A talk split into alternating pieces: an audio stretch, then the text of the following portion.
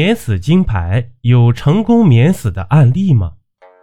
都说呀，能拿到免死金牌的人，一般啊离死就不远了。这免死金牌这一说呀，只是民间的叫法，在官方史书里面叫做丹书铁券。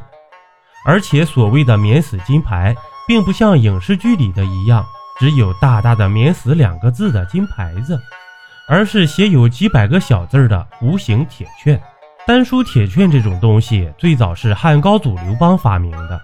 刘邦建立大汉后，就给功臣分封土地爵位，为了证明给谁封了什么爵，承诺了什么事，就制造了铁券，用丹砂填充文字，再用金盔石饰封好，郑重其事地藏于庙宇之中。但是这个丹青铁券啊，并没有免死的作用。到了几百年后的南北朝时期。各种政权为了笼络大臣，就开始在铁券上增加各种承诺，免除死罪的条款，就是在这一时期出现的。而且这一时期的铁券刻字后用金粉装饰，所以又称金属铁券。到了隋唐时期，基本上给开国元勋发金书铁券的已经成为了常规操作了。这种铁券上免死条款也出现了次数，比如。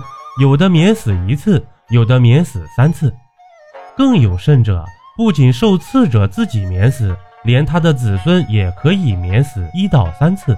目前国内可考的最古老的金书铁券，是唐代唐昭宗颁赐给吴越国王钱镠的。这乾宁四年啊，公元八九七年，钱镠的老上司准备谋反，这钱镠一心忠于大唐。赶紧把这消息汇报给唐昭宗，后来啊，还率军平定了叛乱。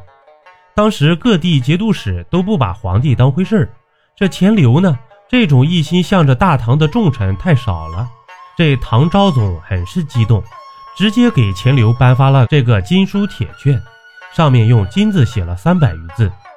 除了表明颁发铁券的原因，还说明钱镠可以持此铁券免死九次死罪。其子孙后代可以免除三次死罪，轻恕九死，子孙三死，或犯常刑，有司不得加责。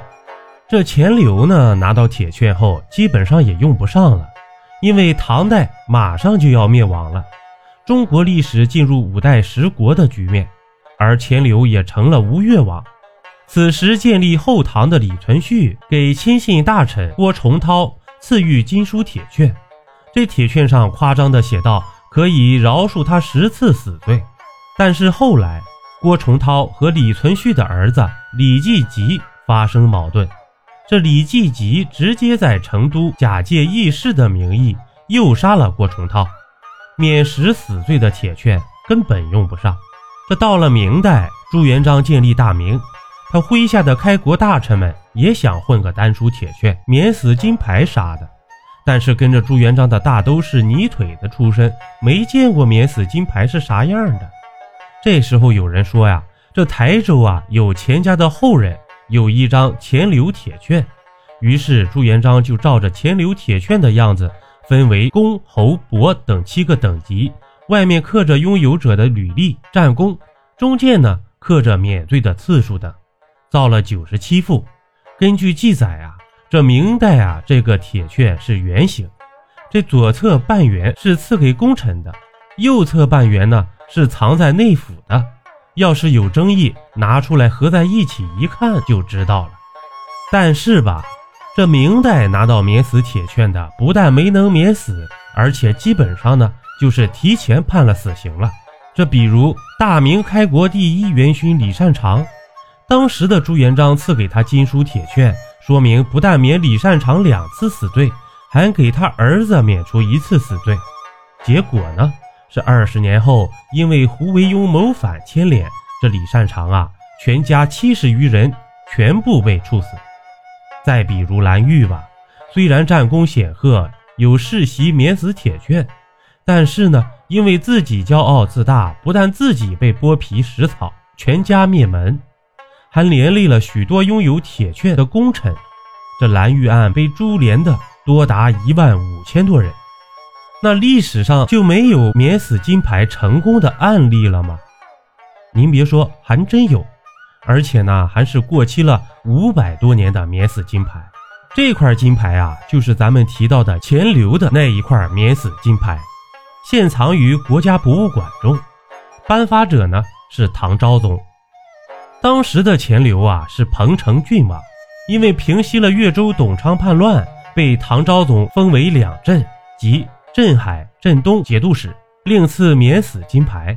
钱镠的这块免死金牌免死九次，子孙后代免三次。这钱镠自己没用上呢，但是五百多年后的子孙却用上了。事情呢发生在明朱元璋的洪武一朝，这老朱啊对官员贪污处罚是极狠的，大多是死罪。碰巧时任建昌知府的钱用勤，因为税粮短缺，被认定为贪污，判处了死罪。这钱用勤的儿子钱游在绝望之际，猛然想起五百多年前自己的老祖宗钱镠还有一块免死金牌。他本来也没指望这块金牌能发挥什么作用，不过只能死马当活马医吧，就拿着这块免死金牌进京面圣了。这万万没想到，朱元璋不但同意了钱镠的请求，免了钱用勤的死罪，还将抄家抄出来的物件也都还了回来。这完全不符合老朱的性格呀！他自己颁发的免死金牌都跟白纸一样没用，为什么这块过期的五百多年的金牌就好使了呢？